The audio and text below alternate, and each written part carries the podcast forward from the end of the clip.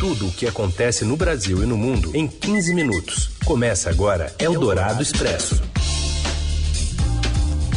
Olá, seja bem-vinda, bem-vindo. Eldorado Expresso está no ar nesta sexta-feira, chegando ao fim de mais uma semana, atualizando para você os assuntos que importam no meio do seu dia. Eu sou a Carolina Ercolim, comigo Raíssen Abac. Fala, Raíssen. Oi, Carol, boa tarde para você e para os ouvintes com a gente no FM 107,3 da Eldorado, no aplicativo e também no site radioeldorado.com.br e um alô para quem nos acompanha em podcast em qualquer horário. Vamos aos destaques desta sexta, 27 de maio. Agentes envolvidos na morte de um homem trancado com gás em uma viatura em Sergipe dizem que o caso foi uma fatalidade e que a ação policial foi legítima. Documentos obtidos pelo Estadão mostram que o presidente Bolsonaro atropelou um parecer jurídico para dar o perdão ao deputado Daniel Silveira, condenado pelo Supremo. E ainda a ampliação da vantagem de Lula em pesquisa do Datafolha e o aumento dos planos de saúde individuais e familiares. É o Dourado Expresso. Tudo o que acontece no Brasil e no mundo em 15 minutos. Agência da Polícia Rodoviária Federal atribuem a morte de Genivaldo de Jesus Santos na Câmara de Gás a fatalidade vinculada da ação policial legítima Pepita Orteca explica. Obrigada. Bem-vinda, Pepita. Boa tarde, Raíssen. Boa tarde, Carol. Agentes da Polícia Rodoviária Federal envolvidos na morte de Genivaldo de Jesus Santos nessa quarta, após uma viatura da corporação ser transformada em câmara de gás no interior de Sergipe, classificaram o falecimento do homem de 38 anos como uma fatalidade desvinculada da ação policial legítima. Em comunicação de ocorrência policial, cinco agentes narraram que foi empregado legitimamente o uso diferenciado da força no caso, registrando que foram usados gás de pimenta e gás lacrimogênio para conter Genivaldo. O documento atribuiu à vítima supostos delitos de desobediência e resistência. Ele foi lavrado pelos PRFs Clenilson José dos Santos, Paulo Rodolfo Lima Nascimento, Adeilton dos Santos Nunes, William de Barros Noia e Kleber Nascimento Freitas, que se apresentaram como a equipe de motopoliciamento tático que efetuava o policiamento e fiscalização em Umbaúba. O documento registra, abre aspas, por todas as circunstâncias, diante dos delitos de desobediência e resistência, após ter sido empregado legitimamente o uso diferenciado da força, tem-se por ocorrida uma fatalidade desvinculada da ação policial legítima. Fecha aspas. Polícia Federal abriu inquérito para apurar as circunstâncias da morte de Genivaldo. O Estadão apurou que três PRFs envolvidos na abordagem se apresentaram à PF em Sergipe logo depois do ocorrido. A investigação ainda deve contar com a atuação de peritos da PF em Brasília, que estão se dirigindo a Sergipe. E sob o entendimento de que a conduta dos agentes da polícia envolvidos na morte de Genivaldo pode ser caracteriza caracterizada como tortura, agravada por envolver agente público, a Anistia Internacional do Brasil cobrou providências do ministro da Justiça e Segurança Pública, Anderson Torres. A entidade frisa que a pasta é responsável pelo trabalho da Polícia Rodoviária Federal e exige informações sobre o afastamento dos agentes. A morte de Genivaldo de Jesus Santos segue um padrão pré-definido das forças de segurança brasileiras. A afirmação é do tenente-coronel aposentado da Polícia Militar de São Paulo, Adilson Paes de Souza, especialista em segurança pública. Em entrevista à Rádio Eldorado, ele disse que as forças policiais têm dois padrões contraditórios de atuação. Existem dois currículos existentes nas forças de segurança. Um oficial, existe um outro que é o que existe no dia a dia, onde é ensinado como é que deve atuar para prover uma tal segurança pública dentro de uma loja de eliminação do inimigo. Segundo ele, ações truculentas são um ritual de passagem para ser aceito no grupo e ser digno de respeito e prestígio. Tais ações, na avaliação de Souza, também são estimuladas pelo discurso do presidente Jair Bolsonaro. O atual presidente da República dispensa qualquer apresentação. A visão dele é a visão do conflito e da eliminação do oponente. Na avaliação do tenente-coronel Adilson Paes de Souza, há ainda um apontamento de omissão, omissão por parte da Polícia Civil de Sergipe e do Ministério Público Federal na morte de Genivaldo. No caso do Genivaldo, é mais explícito ainda uma atuação arbitrária no sentido de que essa nota da PF e a omissão dos superiores de tomar providências legais imediatas mostra muito bem o desprezo pela vida. Se fosse obedecer a legislação, os policiais teriam ter sido atuados em flagrante delito no momento. A íntegra da entrevista do tenente-coronel aposentado Adilson Paes de Souza está no site radioeldorado.com.br. Eldorado Expresso. Ainda na página policial, após a operação que causou a morte de 23 pessoas na Vila Cruzeiro, no Rio, na terça, autoridades do Estado afirmaram que quase todos os mortos eram criminosos. Eles teriam morrido porque confrontaram os agentes de segurança, conforme a versão oficial das autoridades. A exceção era uma mulher atingida por uma bala perdida dentro da casa dela. Mas, segundo pesquisa feita pelo Estadão em sites do Poder Judiciário Estatal, 11 das 23 vítimas não respondiam a processos criminais. Dos 12 que eram ou já foram processados na esfera penal, nove eram acusados por crimes no estado do Rio. Dois respondiam a processos criminais no Pará. Um era processado no Amazonas.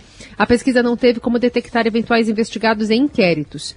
Nessa fase, as investigações ainda não viraram processos na Justiça. A cabeleireira Gabriela Ferreira Cunha, de 41 anos, não participou de nenhum confronto com policiais, nem era processada criminalmente. A pesquisa realizada pela reportagem foi até o ano de 2000. Eldorado Expresso.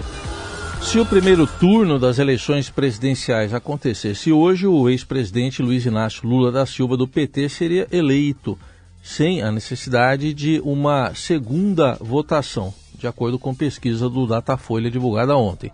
No levantamento, ele aparece com 48% das intenções de voto, oito pontos a mais que a soma dos adversários. O presidente Jair Bolsonaro do PL tem 27%, o ex-ministro Ciro Gomes do PDT 7%, o deputado André Janones do Avante, a senadora Simone Tebet do MDB com 2% cada, e Pablo Marçal do PROS e Vera Lúcia do PSTU com 1% cada. Considerando somente os votos válidos, sem os brancos e os nulos, Lula teria hoje 54%. A pesquisa não pode ser comparada com as anteriores por causa da saída de Sérgio Moro, do União Brasil, e João Dória, do PSDB. Num eventual segundo turno, Lula teria 58% contra 33% de Bolsonaro. Assim como nas intenções de voto, a diferença da rejeição aos primeiros colocados é de 21 pontos, só que no sentido contrário. Enquanto 54% dizem não votar em Bolsonaro sob qualquer hipótese, 33% rejeitam completamente Lula. No Nordeste, a rejeição do presidente, presidente Bolsonaro salta para 65%. Por outro lado, ela cai para 40% entre os evangélicos, segmento no qual ele tem maior apoio. Ainda falando de pesquisa, o presidente do Cidadania, Roberto Freire, diz em entrevista à Rádio Dourado que a opção do eleitor entre Lula e o presidente Bolsonaro consiste em uma escolha do menos pior Freire minimizou o resultado da nova pesquisa Datafolha e garantiu ainda ser possível apostar no centro democrático como alternativa à polarização. Desde março, a senadora e pré-candidata do MDB ao Planalto, Simone Tebet, subiu de 1 para 2% nas intenções de voto. A pesquisa não é para ser relegada à cesta de lixo, mas é evidente que ela está representando um momento atual. Não tem por que ficarmos preocupados com o desempenho de uma pesquisa com todas essas condicionantes ainda para o futuro. Você hoje tem um voto que é quase escolha do menos ruim, menos pior. Se eu não voto de forma alguma em Lula, resta votar em Bolsonaro. E o contrário e o inverso é também real. Freire associou o governo Bolsonaro ao fascismo e defende que a ideologia ultranacionalista nunca foi derrotada pela esquerda, mas por um centro democrático. O dirigente citou o exemplo da França, com a vitória de Emmanuel Macron sobre a direitista Marine Le Pen. Roberto Freire ainda minimizou as exigências do PSDB para formalizar o apoio a Tebet, que já tem o aval do Cidadania. E essa discussão de alguns estados, isso eu considero até tem sentido, mas evidentemente alguns serão resolvidos, outros não, mas isso não vai impedir que você tenha essa unidade. Isso não foi pré-condição em momento algum das nossas discussões. Eldorado Expresso. Presidente Jair Bolsonaro atropela um parecer jurídico do Planalto para oferecer o perdão ao deputado Daniel Silveira. Uma apuração exclusiva do Estadão e de Brasília. Temos mais detalhes com Eduardo Gaia. Documentos do Palácio do Planalto revelam que o perdão concedido ao deputado Daniel Silveira foi feito às pressas pelo presidente Jair Bolsonaro, atropelando inclusive procedimentos da própria presidência da República. O decreto que livrou o parlamentar da prisão foi publicado em edição extra do Diário Oficial da União no dia 21 de abril, por volta das 18 horas. Mas o parecer jurídico, que deveria ser prévio para dar respaldo ao ato, só foi produzido depois, como mostram arquivos obtidos pelo Estadão com base na Lei de Acesso à Informação. Bolsonaro afirmou ontem, quinta-feira, que quase não se encontra com o parlamentar bolsonarista, mas o deputado foi recebido pelo presidente por diversas vezes ao longo das últimas semanas. Na tarde de quarta-feira, por exemplo, Daniel Silveira foi visto pela nossa reportagem no Palácio do Planalto, mas não quis dizer se ia se encontrar com o Bolsonaro, embora tenha subido ao terceiro andar, onde fica o gabinete presidencial. Silveira foi condenado pelo Supremo a oito anos e nove meses de prisão por coagir ministros no curso do processo e ameaçar o livre exercício dos poderes. No feriado de Tiradentes, Bolsonaro fez transmissão ao vivo do Palácio da Alvorada para conceder o perdão, que foi registrada na sua rede social às 17 horas e 48 minutos. Eldorado Expresso. Com o aval do Ministério da Economia, a ANS autorizou um reajuste de até 15,5% no valor dos planos de saúde, individuais e familiares.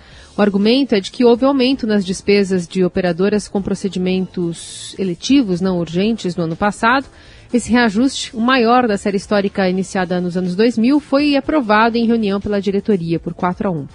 Um total de 8 milhões de beneficiários devem ser afetados. Esse reajuste vale para o primeiro de maio, né, a partir de 1 de maio de 2022 até o fim de abril do ano que vem. E agora é uma questão de se procurar muita gente, né, outro plano de saúde ou também observar uma pressão sobre o Sistema Único de Saúde que pode receber mais pessoas a partir desse reajuste. Eldorado Expresso. Um programa do Ministério da Defesa para a Amazônia passou a comprar caminhões de lixo naquele esquema da apuração exclusiva do Estadão. E temos mais informações que chegam de Brasília agora com a Júlia Afonso.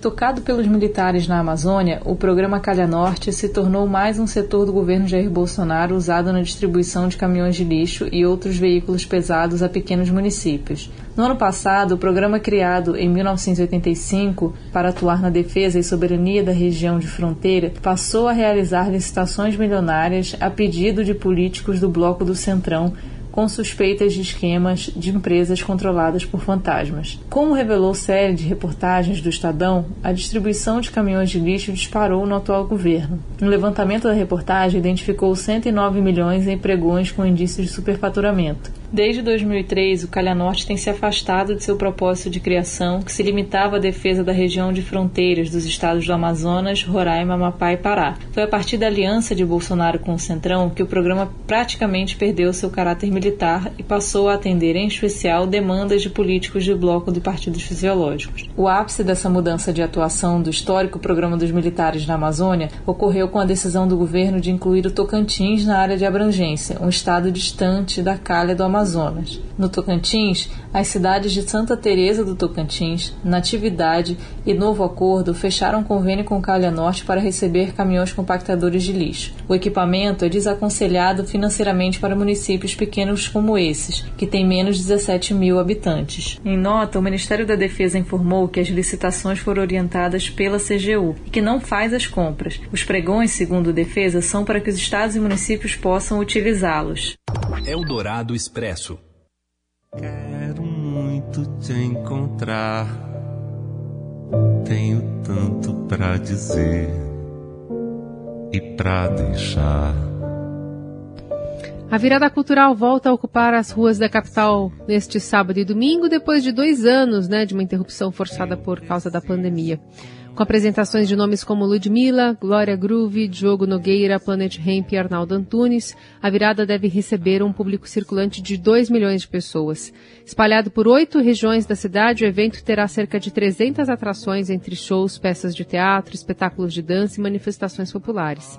Em entrevista à Rádio Dourado, a secretária municipal de Cultura, Aline Torres, disse que será a virada cultural do pertencimento. Essa virada cultural é a virada do pertencimento. Nós elegemos oito regiões da cidade de São Paulo para fazer com que a cidade inteira vire palco. Então, além do centro, que é o palco expandido do Vale do Anhangabaú, a gente tem Campo Limpo, São Miguel Paulista, Parada Inglesa, Freguesia do Oco, ou seja, a gente tem virada cultural na cidade inteira. E a programação está no site viradacultural.prefeitura.sp.gov.br. Eldorado Expresso.